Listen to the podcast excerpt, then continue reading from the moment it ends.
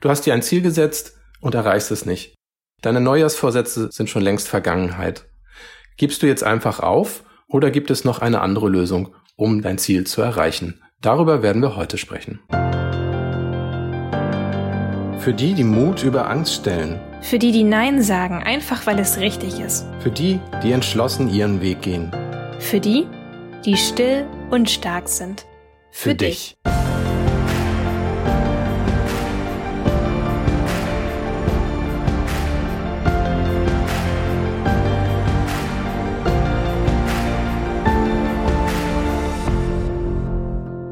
Ja, ich glaube, das, das Gefühl kennen jetzt gerade auch ganz viele. Viele haben sich sicherlich Ziele am Anfang des Jahres gesetzt und ich glaube, jetzt so Februar, März rum ist so eine Zeit, wo man das erste Mal auch so einen kleinen Knick verspürt. Also zumindest geht's mir so, ehrlich gesagt, ich habe mir Ziele gesetzt ich wollte zum Beispiel wieder mehr Sport machen. Ne? Ich bin schon länger aus meiner Sportroutine raus und ich merke jetzt einfach auch durch eine Erkältung, man wird schon wieder total zurückgeworfen. Die Anfangsambition und die Motivation ist schon wieder so ein bisschen geschwächt. Man hat schon wieder so ein bisschen nachgelassen durch bestimmte Umstände. Aber ja, du hast in letzter Zeit ein spannendes Buch darüber gelesen, wie man Gewohnheiten aufbaut. Und vielleicht teilst du einfach mal ein paar deine Erkenntnisse mit uns. Und wir haben ja schon in Episode 8 darüber gesprochen, Ziele, die dir gut tun und erreichbar sind. Ein Punkt war dort ja, dass man sich kleine Ziele setzen soll, weil man diese besser erreichen kann und dadurch eine Gewohnheit etablieren kann. Das ist soweit richtig und wahr, aber das ist eben noch nicht alles. Denn oft scheitern wir ja trotzdem an unserem gewünschten Ziel. Es ist eigentlich theoretisch erreichbar, also wir haben uns nichts Unmögliches vor Augen gesetzt, aber wir kommen da nicht hin. Und jetzt kommt da das Verhaltensmodell, das Fogg Behavior Model, wie es im Original heißt, ins Spiel. Das hilft uns nämlich systematisch, unsere Probleme zu zerlegen, der Sache auf den Grund zu gehen und dann bessere Lösungen entwickeln zu können. Wer ist BJ Fogg? Dr. BJ Fogg ist wissenschaftlicher Mitarbeiter für Verhaltensforschung an der Stanford University. Seit über zehn Jahren forscht er daran, wie Verhaltensweisen und Gewohnheiten entstehen. Und mittlerweile hat er seine Forschung für die breite Öffentlichkeit veröffentlicht in einem Buch, das Tiny Habits heißt also kleine Gewohnheiten. Und dazu hat er eben auch noch einen zehnwöchigen Kurs, an dem ich gerade eben auch teilnehme. Dementsprechend wollte ich jetzt einfach mal mit dir teilen, was ich daraus bis jetzt gelernt habe und vor allem, warum ich das so begeisternd finde, weil es einem eben auch die Handlungsfähigkeit zurückgibt. Also man wird nicht so hilflos dagelassen sagen, ja, du hast das versucht, das war dein Vorsatz, hat nicht geklappt, Pech gehabt, musste ich halt mehr anstrengen. Ja, ich finde das Thema Gewohnheiten ist auch sehr spannend. Also über das Thema Gewohnheiten wird sehr viel gesprochen. Man ist schnell dabei zu sagen, ja Mensch, mach doch eine Gewohnheit draus. So ein Automatismus lässt sich ja nicht mal eben mit dem Fingerschnippen herstellen. Ne? Also ganz so einfach und trivial ist es dann doch nicht. Das Schöne ist an der ganzen Sache, es ist wirklich etwas völlig Neues weil es einen sehr wissenschaftlichen Ansatz verfolgt. Und das Wesentliche, worum es mir heute geht, ist, dass es einen systematischen Ansatz gibt, Ziele zu erreichen, beziehungsweise zu analysieren, warum man ein Ziel nicht erreicht und dann entsprechende Regler zu haben, zu sagen, okay, jetzt kann ich das aber umbauen und komme trotzdem ans Ziel. Ich denke, das Schlimmste, was man haben kann, ist nämlich ein Ziel nicht zu erreichen und das Gefühl zu haben, ah, wahrscheinlich liegt es an mir, wahrscheinlich bin ich einfach nicht die richtige Person dafür, das liegt mir nicht, ich habe da kein Talent für, Selbstzweifel, was auch immer es sein mm, mag. Ja, zack, bist du wieder drin in diesem Strudel, ne? Ja, kenne ich. Das geht natürlich auch irgendwann aufs Selbstwertgefühl, dass man dann denkt, naja gut, es liegt an mir, das war's, ich, ich gebe das auf. Also ich muss sagen, es ist hilfreich, wenn man sich vor der Episode dieses Modell einmal anschauen kann. Das ist auch nicht groß kompliziert, aber es ist gut, das einmal vor Augen zu haben. Wenn nicht, werde ich aber hier trotzdem einmal die wesentlichen Punkte nochmal durchgehen. Aber wie gesagt, dann schau dir das einfach nochmal am Ende der Episode an, denn dadurch wird es eigentlich wesentlich wirksamer, weil es geht wirklich darum, sich ein neues Problemlösungswerkzeug anzueignen, um im Leben seine eigenen Ziele erreichen zu können und auch mehr Freude daran zu haben, weil man sich eben nicht mehr so hilflos fühlt. Alles klar. Ja, verlinken wir dann natürlich auch in den Show Notes, völlig klar. Also die wesentliche Aussage von diesem Verhaltensmodell ist, dass ein Verhalten oder eine Handlung in dem Moment entsteht, wo genug Motivation, die passende Fähigkeit und eine Aufforderung, dieses Verhalten auszuführen, vorhanden ist. Also diese drei Punkte. Okay, also drei Komponenten, ne? Genau, Motivation, Fähigkeit, Aufforderung. Und das kann man sich eigentlich recht gut auch vorstellen. Das Einfachste ist, wo man vielleicht mal dran denken kann, was viele von uns kennen, ist im Bett noch durch Instagram zu scrollen. Das mag sogar morgens sein, der Wecker klingelt, ich greife zum Handy, schalte das Ding aus und fange an, Instagram zu öffnen und scroll durch den Feed. Ja, schuldig. so. Anhand dieses Verhaltensmodells können wir eigentlich feststellen, okay, die Motivation ist hoch, ich will mich nur mal schnell gucken und die Fähigkeit ist, ist auch leicht zu tun. Also es ist wirklich, wo man sagt, da brauchst du nur noch eine kurze Aufforderung und dann mache ich das. Und die Aufforderung ist ja schon in dem Moment gegeben, wo ich sage, ich nehme das Handy in die Hand, guck kurz drauf, ach ja, da ist ja eine Push-Benachrichtigung, da habe ich schon was Neues, da gucke ich nur noch mal kurz rein. Das wird einem ja auch extrem einfach gemacht, dadurch, dass man ja meistens schon das Handy einfach direkt neben dem Bett hat. Genau. Das heißt, also diese Hürde ist so gering, dass man es eben einfach macht. Genau. Um das jetzt auf dieses Verhaltensmodell zu übertragen, und das ist jetzt eben halt recht hilfreich, wenn man dieses Modell schon einmal gesehen hat, wir haben zwei Achsen. Also wir haben die, die horizontale Achse, da haben wir die Fähigkeit, da ist ganz links ist es etwas sehr schwer zu tun und ganz rechts ist es etwas leicht zu tun. Und dann haben wir die vertikale Achse, da ist die Motivation, ganz unten ist geringe Motivation und ganz oben ist sehr hohe Motivation. So, und dann gibt es eine sogenannte Action Line, also die beschreibt letzten Endes die Schwelle, wo man zur Tätigkeit auch übergeht. In unserem Instagram-Beispiel wäre das dann die Hürde, dass man sagt, wie einfach oder schwer ist es, ins Handeln zu kommen. Genau. Und der Punkt ist, eine Aufforderung kann immer bestehen, aber je nachdem, ob meine Motivation und Fähigkeit auch vorhanden ist, mag es sein, dass die Aufforderung im Englischen der Prompt nicht ausreicht. Also bestes Beispiel, ich bekomme eine Push-Nachricht, mein Bankkonto zu wechseln dann bin ich immer noch nicht motiviert und ich habe vielleicht auch nicht die Fähigkeit dazu. In dem Moment ist das also eine zu große Aufgabe und deswegen mache ich es nicht. Genau, also das sind die drei Sachen, die man haben muss. Bleiben wir mal bei der Aufforderung, weil ich finde, das ist das Faszinierende eigentlich. Man kann nämlich sich auch negatives Verhalten dadurch schwerer machen. Weil es gibt ja nicht nur Sachen, wo wir sagen, wir wollen etwas erreichen, wo man sagt, okay, fang mit einer kleinen Gewohnheit an. Es gibt ja auch einfach Sachen, wo man sagt, hey, damit möchte ich eigentlich aufhören. Das schadet mir. Ja, genau. So wie bei deinem ähm, Instagram-Beispiel, so geht's mir ja auch. Ich möchte eigentlich dieses Jahr deutlich weniger Zeit mit Social Media verbringen. Das Beispiel mit Instagram und dem Handy ist natürlich ideal, weil es uns vor Augen führt, dass man sehr leicht einer Aufforderung nachkommt.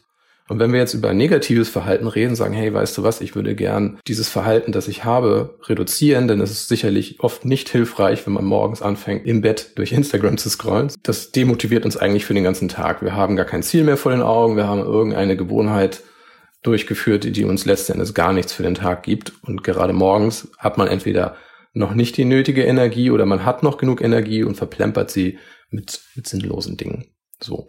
Also nehmen wir jetzt mal an, dieses Verhalten möchte ich verändern. Dann merke ich die Aufforderung, die ist ja sehr, sehr stark. Und das ist das erste, womit man eigentlich auch beginnt, dass man mich erstmal analysiert, wie sieht's mit der Aufforderung aus? Ist die vorhanden? Wie ist die da? Und da muss ich ja sagen, okay, es ist eindeutig da, weil in dem Moment höchstwahrscheinlich, wo ich sogar mein Handy als Wecker nutze, habe ich das Gerät schon in der Hand und ich sehe die ganzen Push-Nachrichten. Ja, genau. Das heißt, es gibt jetzt zwei Komponenten, diese Aufforderung zu reduzieren. Das erste wäre natürlich, das Handy nicht als Wecker zu nutzen, sondern etwas anderes als Wecker zu nutzen. Zweite Möglichkeit ist, das Handy weiter weg zu tun, damit ich wenigstens aus dem Bett komme. Ich würde wirklich empfehlen, das Handy nicht als Wecker zu nutzen. Nutze ich auch nicht mehr. Ich nehme meine, meine Armbanduhr dafür. Meine Watch. genau. Und nächste Überlegung ist natürlich, wie wäre es denn, wenn ich die Push-Benachrichtigungen, die ja diese Aufforderung auch in diesem Verhaltensmodell darstellen, wie wäre es, wenn ich die Push-Nachrichten deaktiviere? Das würde schon mal einige Barrieren dazwischen setzen, dass ich überhaupt nicht diese Aufforderung bekomme, zu handeln. Das Verhalten ist nach wie vor leicht und meine Motivation ist vielleicht hoch, aber in dem Moment, wo ich nicht dran erinnert werde, mag es sein, dass das schon ausreicht, damit ich dieses Verhalten eben nicht mehr habe. Gleiches Beispiel ist, wenn man nicht mehr Snacks essen will, ist es natürlich hilfreich, wenn man A, keine Snacks im Haus hat oder B, wenn man Snacks im Haus hat, sie wenigstens irgendwo hinzutun, wo sie schwer zu erreichen sind. In meinem Fall wäre das irgendwo ganz oben auf dem Küchenschrank, wo ich einfach zu klein bin. genau, und du sie nicht siehst. Ne? Das genau. ist das, genau. Ich merke das auch selber, also selbst wo ich das Gefühl habe, hey, ich krieg viele Sachen auf die Reihe, aber angenommen, man führt jetzt intermittierendes Fasten durch, das heißt, bis zu einer gewissen Uhrzeit möchte man eigentlich erstmal nichts essen, sprich, das Frühstück fällt meistens erstmal aus bis auf einen Kaffee oder einen Espresso, dann ist es extrem hinderlich, wenn da noch Essen vom Vortag irgendwo in der Nähe steht. Am besten irgendwo auf dem Küchentisch, wo man sagt, okay, da musst du ja nur einmal zugreifen. es tut ist, mir leid. Da, da, ist es tatsächlich so, wo ich sagen musste, hey, weißt du was, ich habe nicht mal Hunger gehabt. Mhm. Aber da ich das Essen so lecker finde und irgendwie völlig tranig bin, greife ich zu und steck mir das Essen und ich sage, Moment mal, du brauchst nichts zu essen, du wolltest das gar nicht und trotzdem tust du es. Ja, es tut mir leid, ich werde es nächstes Mal in den Kühlschrank packen. Ne? Und das ist, ich denke, da merkt man ganz einfach, Moment mal, was passiert denn hier? Und das Schöne ist, an so einem Verhaltensmodell kann man sagen, ah, guck mal, da kann ich das eintragen, da gehört das zu und deswegen ist das und das passiert und deswegen kann ich daran auch mit Stellschrauben das Ganze verändern. Aber ich finde die Beispiele auch so super. Man merkt dabei einfach, was für kleine, triviale Punkte das manchmal sein können, oder? Also es ist manchmal gar nichts Großartiges. Man nimmt das vielleicht nicht mal wirklich wahr und gerade deswegen ist es so wichtig, sich mit dieser Psychologie dahinter zu beschäftigen. Und jetzt kommen wir eigentlich an das Kernstück dessen, was ich gelernt habe. Das ist das Troubleshooting, also sozusagen die Fehlersuche bei dem, wie man das eigene Ziel erreicht. Und das Interessante ist, wir haben ja drei Komponenten. Wir haben die, die Motivation, wir haben die Fähigkeit und die Aufforderung. Und das Interessante ist, es geht hier nicht um Motivation und Fähigkeit als ersten Punkt, sondern darum, die Aufforderung zu prüfen. Nehmen wir jetzt mal das Beispiel, jemand kommt immer zu spät zu irgendwelchen Meetings. Dann kann man natürlich sagen, weißt du was, der ist nicht motiviert oder der ist unfähig oder sonst was. Die erste Frage, die man sich aber eigentlich immer stellen muss, ist, hat derjenige die nötige Aufforderung bekommen? Sprich, gibt es eine Erinnerung an das Meeting? Das klingt jetzt vielleicht erstmal leicht, wenn man sagt, ja, natürlich hast du irgendwo im Handy und dann kommt da eine Push-Nachricht, haben wir ja gerade eben besprochen. Da stellt sich jetzt aber auch die Frage, kommt diese Erinnerung rechtzeitig und wird die Erinnerung auch überhaupt wahrgenommen? Und das sind tatsächlich Sachen, wo man sagt, in vielen Situationen des Lebens ist es tatsächlich so, es gibt Erinnerungen, aber sie waren nicht zur richtigen Zeit am richtigen Ort oder ich wurde nicht in der nötigen Art und Weise darauf aufmerksam gemacht. Also sprich, die Erinnerung hat zwar irgendwo kurz mal vibriert, geklingelt, aber ich war mit was anderem völlig vertieft und dementsprechend hat die Erinnerung mich nicht erreicht, obwohl sie da war. Also das ist das Erste, was man in so einer Situation prüfen sollte, bevor man jemanden dann vielleicht auch noch Faulheit oder sonst etwas unterstellt. Es gibt ja auch so, so, ja, quasi Kalendersprüche, die man häufiger auf Pinterest oder Instagram findet. Dann steht da halt, ja, wenn du was wirklich willst, dann findest du schon die Motivation. Beziehungsweise, wenn du das nicht geschafft hast, dann warst du einfach nicht motiviert genug. Ja, Pech. Ne, das, davon gibt's reichlich Sprüche und das ist halt nicht die ganze Wahrheit. Das ist sicherlich vielleicht oft ein Punkt, aber es ist nicht die ganze Wahrheit das gibt mir halt wieder die, die Schuld, wo ich sage, ja, du bist ja unfähig, selber schuld. Bleiben wir jetzt mal bei dem Meeting-Beispiel. Dann wäre das nächste die Fähigkeit, eine Handlung durchzuführen, zu prüfen. Das heißt, wenn es um diese Person geht, dann muss ich mich fragen, hat die Person die Fähigkeit, am Meeting teilzunehmen? Und wenn man das durchgeht, dann mag es sein zum Beispiel, dass man feststellt, dass ein Termin, der davor kommt, die Person davon abhält, pünktlich zu sein. Also die Termine sind so dicht aneinander, dass man sagt, ja, auf dem Terminkalender sieht das noch machbar aus. In der Praxis funktioniert das aber nicht, weil manche Besprechungen länger dauern oder es war halt wirklich wichtig. Wie dem auch sei, derjenige hat tatsächlich nicht die Fähigkeit. Es ist nicht leicht, pünktlich zu sein in dem Fall, wenn so etwas davor kommt. Also es mag nötig sein, mehr Pufferzeiten zum Beispiel dann einzuplanen. Es könnte aber auch sein, ganz einfach, und da muss man auch offen drüber reden, dass jemand nie gelernt hat, Termine ordentlich zu planen oder vorzubereiten. Das ist keine Selbstverständlichkeit selbst wenn man irgendwie das Gefühl hat, jeder sollte das können, meine Erfahrung ist, gute Terminplanung ist schwierig. Und damit kommen wir an den dritten Punkt sogar die Motivation. Es mag nämlich sein, wenn man einfach sagt, ja, lass uns mal eine Besprechung machen, hat aber vorher keine Agenda aufgesetzt. Das heißt, man hat gar nicht das Warum erklärt. Warum treffen wir uns? Was soll da besprochen werden?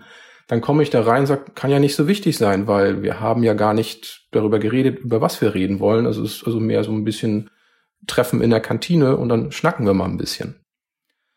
Und daran merkt man, wie wichtig es ist, so eine Sache wirklich anhand dieses Modells auseinanderzunehmen und zu sagen, okay, wie kann ich an diesen Reglern was verändern? Okay, das ist soweit klar. Das war jetzt quasi die Aufforderung, über die wir gesprochen haben. Was ist jetzt mit meiner Fähigkeit? Genau, das ist das eine, wenn wir festgestellt haben, okay, die Aufforderung ist wirklich da, das funktioniert auch für mich, ich werde da auch dran erinnert dann muss ich mir darum schon mal keine Gedanken machen. Aber wie gesagt, das mag oft das Entscheidende sein. Wenn es um die Fähigkeiten geht, dann haben wir ja festgestellt, diese Achse beschreibt, ob eine Fähigkeit eine Sache leicht auszuführen ist oder sehr schwer. Also ganz außen links liegt, wo man sagt, okay, wenn das sehr schwer auszuführen ist, dann brauche ich eine extrem hohe Motivation. Also nehmen wir mal an, eine Mutter, die für ihr Kind sorgen möchte oder für ihr Baby, die hat eine extrem hohe Motivation, obwohl es extrem schwer sein mag und sie macht das irgendwie trotzdem. Mhm. Das sind aber Extrembeispiele, wo man sagt, okay, das reicht nicht, um das jede Woche irgendwie durchzuziehen. Nehmen wir ein einfaches Beispiel aus dem Sport, nehmen wir Liegestütze. Ich denke, die meisten lieben Liegestütze nicht. Viele würden sogar sagen, hey, ich schaffe das gar nicht in ausreichender Art und Weise oder ich schaffe es überhaupt nicht. Ich weiß nicht, wie dir das ging. Lass mich mal kurz nachdenken. Wie war das mit den? Also mittlerweile schaffe ich so 20 Liegestütz am Stück. Also äh, die normalen Liegestütz auch. Aber ich weiß, ich habe mit ganz, ganz wenig angefangen. Also quasi wirklich mit einem. Ja, mit einem. Weil ist ja logisch, irgendwo musst du ja bei Null anfangen. Wenn du noch gar keinen Liegestütz kannst, kannst du ja nicht sagen, ich möchte jetzt üben, fünf Liegestütz zu machen. Ne? Musst halt erstmal einen hinbekommen. Richtig. So, und dann kommen wir natürlich erstens an den Punkt, ist einer, einer taugt was. Es gibt aber auch noch den anderen Punkt, wo man sagt, okay, so ein normaler Push-up, also das schaffe ich nicht. Schaffe ich nicht. Punkt aus. Geht nicht. Warum auch immer. Da sind wir natürlich an der Sache, wo man sagt, okay, wir sind in einer Zone, wo man sagt, das ist zu schwer. Geht nicht. Wie, wie kann ich das jetzt einfacher machen? Und in dem Fall muss man sich natürlich überlegen, was ist denn noch valide, um mit der Zeit besser zu werden? Denn man muss dazu sagen, eine Handlung, die ich öfter durchführe, wird mit der Zeit leichter. Also das mag sein, dass ich weniger darüber nachdenken muss. Es mag auch sein, dass ich einfach fähiger werde. Also in dem Fall, wenn wir über Sport reden, mag es natürlich vor allem sein, dass ich mehr Kraft mit der Zeit bekomme. Und es fällt mir leichter natürlich, weil ich sage, okay, das bin ich gewohnt. Da muss ich nicht mehr lange drüber nachdenken. Also Fähigkeit bedeutet eben auch, alle Schritte zu kennen, die zum Ziel führen. Okay, also in unserem Beispiel jetzt angenommen, ich möchte Liegestütz lernen. Wie mache ich den denn jetzt leichter, wenn ich, sagen wir mal, am Anfang nicht mal einen einzigen schaffe? Also ich komme runter, aber ich komme nicht mehr hoch. Also was mache ich dann? Wenn wir uns das mal angucken, was für Optionen wir haben, das ist ja eigentlich in dem Moment, wo ich festgestellt habe, weißt du was, es liegt hier einfach an meiner Fähigkeit, es ist einfach zu schwer oder ich weiß nicht wie, dann kann man ja an der Stelle auch ansetzen und auch mit der Fehlersuche beginnen, sagen, wo, wo bricht das Ganze? Wo fällt das auseinander? Und das Einfachste ist festzustellen, ja, weißt du was, es gibt ja noch Knieliegestütz. Also da muss ich dann nicht wirklich den ganzen Körper als Planke irgendwie stabil halten. Und es gibt Wandliegestütz. Und ich denke, bei Wandliegestütz merken wir schon, ey, weißt du was, das, das geht. Also das kann eigentlich jeder, denke ich. Und das Interessante ist, je öfter ich das mache, umso mehr steigt dann auch meine Fähigkeit. Das heißt, in dem Fall werde ich kräftiger. Genau, und ja auch meine Motivation, weil ich in dem Moment ja wirklich ein Erfolgserlebnis habe. Genau. Anderes Beispiel, was ich selbst erlebt habe, ist, da geht es darum, das Bad trocken zu wischen, nachdem ich geduscht habe. Und ich muss sagen, es sind locker zehn verschiedene Bewegungsabläufe, die man dann irgendwie drin haben muss. Und am Anfang stand ich echt davor und dachte mir nee, das ist mir jetzt echt zu kompliziert. Muss das denn wirklich sein? Also es ist wirklich, wo man merkt, hey, die, die Fähigkeit ist nicht da. Und im Wesentlichen war sie nicht da, weil es so viele Handlungsschritte waren und ich einfach zu dem Zeitpunkt nicht sonderlich fit bin im Kopf. Und das macht es halt extrem schwer. Mittlerweile muss ich sagen, mir macht es gar nichts mehr aus, weil mein Körper das fast von alleine macht. Also ich muss nicht darüber nachdenken, was jetzt der nächste Handgriff ist und ich führe die Handgriffe auch immer in der gleichen Folge aus. Deswegen kann das auch ohne aktives Eingreifen, ohne Denkeingriffe von mir eigentlich ablaufen. Und das macht es mit der Zeit leichter. Also es sind zwei Beispiele, wo man sagt, okay, die Fähigkeit, etwas zu tun, es wird mit der Zeit leichter. Das heißt nicht unbedingt, dass die Sache an sich leicht ist, aber ich habe die Fähigkeiten und das macht es für mich mit der Zeit leichter. Okay, also wir haben jetzt über die Aufforderung gesprochen, das Problem mit der Aufforderung, dann über vorhandene oder nicht vorhandene Fähigkeiten. Jetzt natürlich die Frage, was machen wir mit dem Motivationsproblem? Hast du da auch noch Tipps? Ja, dazu möchte ich eine Geschichte aus dem Buch erzählen, weil ich die sehr hilfreich fand. Das ist ein echtes Beispiel aus der Klasse von BJ Fogg. Das ist eine Frau namens Jennifer. Sie ist Grafikdesignerin und Mutter.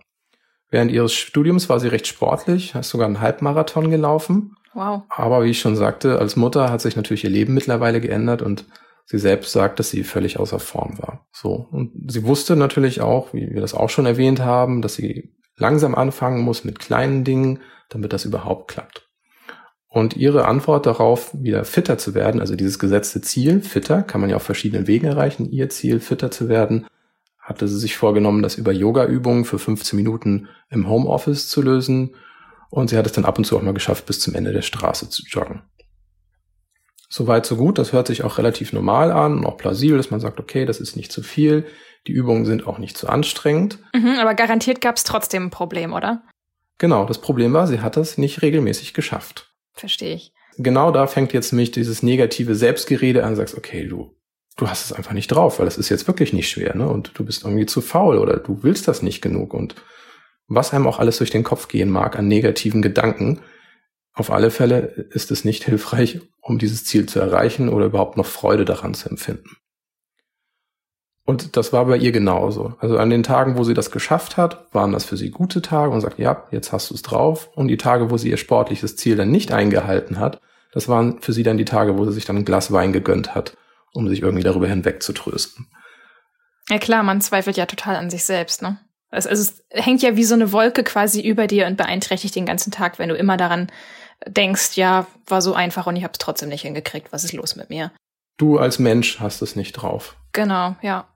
So, und jetzt kommen wir wieder in dieses Troubleshooting, in, in die Problemanalyse anhand des äh, Fogg-Verhaltensmodells. Und da hat BJ ihr geholfen, das wirklich auseinanderzunehmen und geprüft, worum geht es dir wirklich, was willst du wirklich erreichen, fitter zu werden. Dann ist er das mit ihr in den Komponenten durchgegangen. Also erstmal die Aufforderung geprüft, die Fähigkeit und natürlich auch die Motivation. Mhm. Und was kam am Ende raus? Ja, am Ende wurde ihr klar, es lag an der Motivation im Wesentlichen. Und sie stellte fest, dass sie einfach keinerlei Motivation hat, diese Yoga-Übung allein zu Hause in ihrem Homeoffice zu machen. Ah, okay. Also sie hat sich quasi dieses Ziel selber gesteckt, ne? Also sie hat sich das ja selber ausgedacht und am Ende festgestellt, ah, ist doch überhaupt nicht meins, es ist gar nicht das Richtige für mich. Genau. So, jetzt ist natürlich die Frage, wie kann sie etwas an ihrer Motivation ändern? Das ist ja das, was wir alle gerne wissen würden. Hey, ich bin nicht motiviert, wie kann ich daran etwas ändern? Und es gibt natürlich die Möglichkeit, sich Motivationsvideos anzugucken, aber das hat meiner Erfahrung nach keinen langfristigen Effekt. Das verpufft sehr schnell. Mhm, kann ich bestätigen. Ich hatte das eine Zeit lang mal gemacht. Ich bin ganz vielen Sportaccounts auf Instagram gefolgt, weil ich dachte, das motiviert mich dann mehr, wenn meine ganze Timeline irgendwie voll davon ist, dass Leute tolle Übungen machen. Muss ich aber sagen, das ging vielleicht ein paar Wochen gut und danach ist das komplett eingebrochen. Ein Ratschlag, den man dazu bekommt, ist, sich zu überlegen, welche anderen Verhaltensweisen sind unterstützend für dieses Ziel. Also es muss gar nicht darum gehen, dass man sich direkt sagt, weißt du was, dieses Verhalten bringt mich direkt von A nach B. Aber wenn ich dieses Verhalten mit drin habe, dann geht das in die richtige Richtung. Für sie war das, dass sie sich einfach mal Sportübungen aufgelistet hat, an denen sie Freude hat. Weil klar, ohne Freude keine Motivation. Also ist BJM ist mit ihr durchgegangen, hat gesagt, okay, was ist denn jetzt das, woran du Freude hättest, überhaupt erstmal, um rauszufinden, welche unterstützenden Verhaltensweisen oder Handlungen gäbe es denn überhaupt? Also einfach das gesetzte Ziel zu erreichen, körperlich fitter zu sein, egal wie. Und wenn es ist, die Treppe rauf und runter zu rennen, während man den Müll rausbringt. Ne? Nur so mal ein Beispiel zu sagen, wo man sagt, okay, das bringt dich nicht komplett ans Ziel, aber es ist sicherlich eine Komponente, die einem hilft, Stück für Stück in die richtige Richtung zu kommen. Das Interessante bei ihr war jetzt, dass sie bei allen Aktivitäten, die sie aufgelistet hat, sie festgestellt haben, das sind alles Gruppenaktivitäten. Da liegt eigentlich die Antwort hinter. Das heißt, alleine trainieren fühlte sich für sie wie eine lästige Pflicht an und dementsprechend war ihr Wunsch gering, sich überhaupt sportlich zu betätigen. Und dadurch hat sie erkannt, dass ihr wesentlicher Regler für Motivation war, ob sie die Aktivität in der Gruppe durchführen kann. Und das ist ja pures Gold. In dem Moment, wo ich weiß, weißt du was, es liegt gar nicht an mir, es liegt auch nicht an der Übung, es liegt eigentlich an dem Umfeld. Ich brauche jetzt hier diese Gruppenaktivität. Das galt für sie. Das ist jetzt wirklich nur exemplarisch, dieses Beispiel. Aber mir ist es genau andersrum. das mag völlig unterschiedlich sein. Aber wichtig ist, sich darüber im Klaren zu sein, ich habe mehrere Optionen, ich habe vielleicht sogar Dutzende Optionen, um so ein Ziel Stück für Stück zu erreichen. Eben nicht von A nach B, aber vielleicht, ich habe A, B, C und die unterstützen mich, um nach D zu kommen. Also drei Verhaltensweisen ist sowieso besser, weil dann bricht mir nicht alles auf einmal weg. Also die Lösung für sie war, sie hat von ihrer bisherigen Idee losgelassen, ihre Fitness allein zu Hause zu steigern und stattdessen hat sie sich dann, weil sie das ja aufgelistet hat, testhalber für Spinning-Klassen und auch Yogakurse angemeldet. Und außerdem hat sie äh, sich einer Laufgruppe von Müttern angeschlossen. Und da merkt man auch, dass es eben nicht darum geht, ah, jetzt mache ich Yoga in der Gruppe und dann läuft das, sondern sie hat gemerkt, es sind ganz andere Aktivitäten, aber im Kontext einer Gruppenaktivität, die mich motivieren. Und das ist natürlich Laufgruppe von Müttern, mag vielleicht sogar die bessere Lösung gewesen sein. Ja, ich finde es super spannend, weil du eben daran erkennen kannst, hey, ganz so einfach ist die Antwort halt nicht. Ne? Du musst wirklich erstmal gucken und in die Analyse gehen. Zusammenfassend für dieses Beispiel Motivation bei der Jennifer kann man sagen, dass man nur durch eine systematische Analyse an die wahren Ursachen für das Nichterreichen der Ziele kommt. Und ansonsten gibt man sich selber die Schuld. Und das war bei ihr auch das große Problem, diese negativen Selbstgespräche, wo sie sagt, hey, du hast das nicht drauf und jetzt trink mal ein Glas Wein, um dich zu trösten, was natürlich total kontraproduktiv ist, wenn man außer Form ist. Was sich auch gezeigt hat, das ist eben nur ein Nebeneffekt. Das war eben nicht das Kernelement. Aber sie hat auch gemerkt, sie hatte keine zuverlässige Erinnerung bzw. Aufforderung für ihre Übung im Homeoffice. Also das ist aber nicht eben das Elementare gewesen. Ja, also zusammenfassend kann ich sagen, es macht super Spaß, daran teilzunehmen an diesem Kurs. Ich finde, BJ erklärt das auch immer sehr, sehr schön, diese Hintergründe aus seinem Buch. Das ist für mich sehr, sehr lehrreich auch. Deswegen wollte ich das jetzt unbedingt auch mit dir einmal teilen. Wie gesagt, das Buch gibt es auf Englisch nur, aber ich denke, anhand dessen, was ich hier gerade erklärt habe, kann man schon sehr gut verstehen, worum es geht. Es gibt noch mehr Elemente dazu, aber das sind die Kernelemente und vor allem helfen die einem, Antworten auf Dinge zu finden, die man bisher nicht lösen konnte in seinem Verhalten oder in den Zielen. Ich finde das Thema auch super, super spannend. Das ist ja nicht immer individuell, dass man sagt, ja, also bei mir trifft das alles nicht zu oder so. Es gibt wirklich so tiefer liegende Muster, die man auf die jeweilige Situation dann eben auch anwenden kann. Also wenn ich jetzt verstanden habe, wie mein Gehirn oder mein Unterbewusstsein funktionieren, dann kann ich das auf meine Situation übertragen und bei mir wieder schauen, oh, guck mal, wie kann ich diese Werkzeuge jetzt auf mich anwenden? Das finde ich halt so spannend, dass man eben sagt, Mensch, das gilt jetzt hier nicht nur für das Sportbeispiel, das wir hatten, sondern wirklich für alles, auch für die Businessziele, die ich mir gesteckt habe, zum Beispiel. Das heißt also, man findet heraus, welche unterstützenden Verhaltensweisen es gibt und wie man diese Verhaltensweisen etablieren kann. Und das ist eben so ein Punkt, wo man sagt, hey, das ist sehr, sehr wichtig, dass man nicht nur eine Lösung zum Ziel, einen Weg zum Ziel kennt, sondern dass es mehrere Alternativen gibt. Das war für mich sehr, sehr hilfreich und er listet in seinem Buch auch x verschiedene Sachen auf. Man sagt, hey, das sind die Verhaltensweisen, die dich zum Beispiel dazu bringen, fitter zu sein. Das sind Sachen, wo ich einfach sage, hey, super, selbst wenn das nicht alles ist, was ich brauche, dann habe ich zumindest viel mehr Optionen, als mir selber vielleicht durch den Kopf gegangen sind. Ja, absolut. Also kurz gesagt, dieses Verhaltensmodell im Kopf zu haben, ist wirklich ein Werkzeug, wodurch man sein Leben und das Leben auch anderer, auch von den Kollegen vielleicht, die man zu einem anderen Ziel bringen möchte, wesentlich sinnvoller betrachten kann, als in Schwarz-Weiß-Kategorien zu denken, kann er oder kann er nicht oder kann ich, kann ich nicht, ich taug was oder ich taug nichts. Vielen, vielen Dank, dass du das mit uns geteilt hast. Ich werde auf jeden Fall das Buch nach dir noch lesen, wenn du es durch hast. Für alle anderen verlinken wir das Buch natürlich in den Show Notes, genauso wie den Blogpost mit dem Modell, dass du das alles nochmal nachlesen und nachschauen kannst. Und ja, dann bleibt uns zu sagen, vielen, vielen Dank fürs Zuhören. Bis zur nächsten Folge. Und wenn dir diese Podcast-Folge gefallen hat, dann bewerte sie sehr gerne und folge unserem Podcast auch auf Apple oder Spotify oder einem Player deiner Wahl. Darüber freuen wir uns wahnsinnig und das hilft uns, unsere Arbeit weiterhin so zu machen. Dankeschön und bis dann. Bis dann.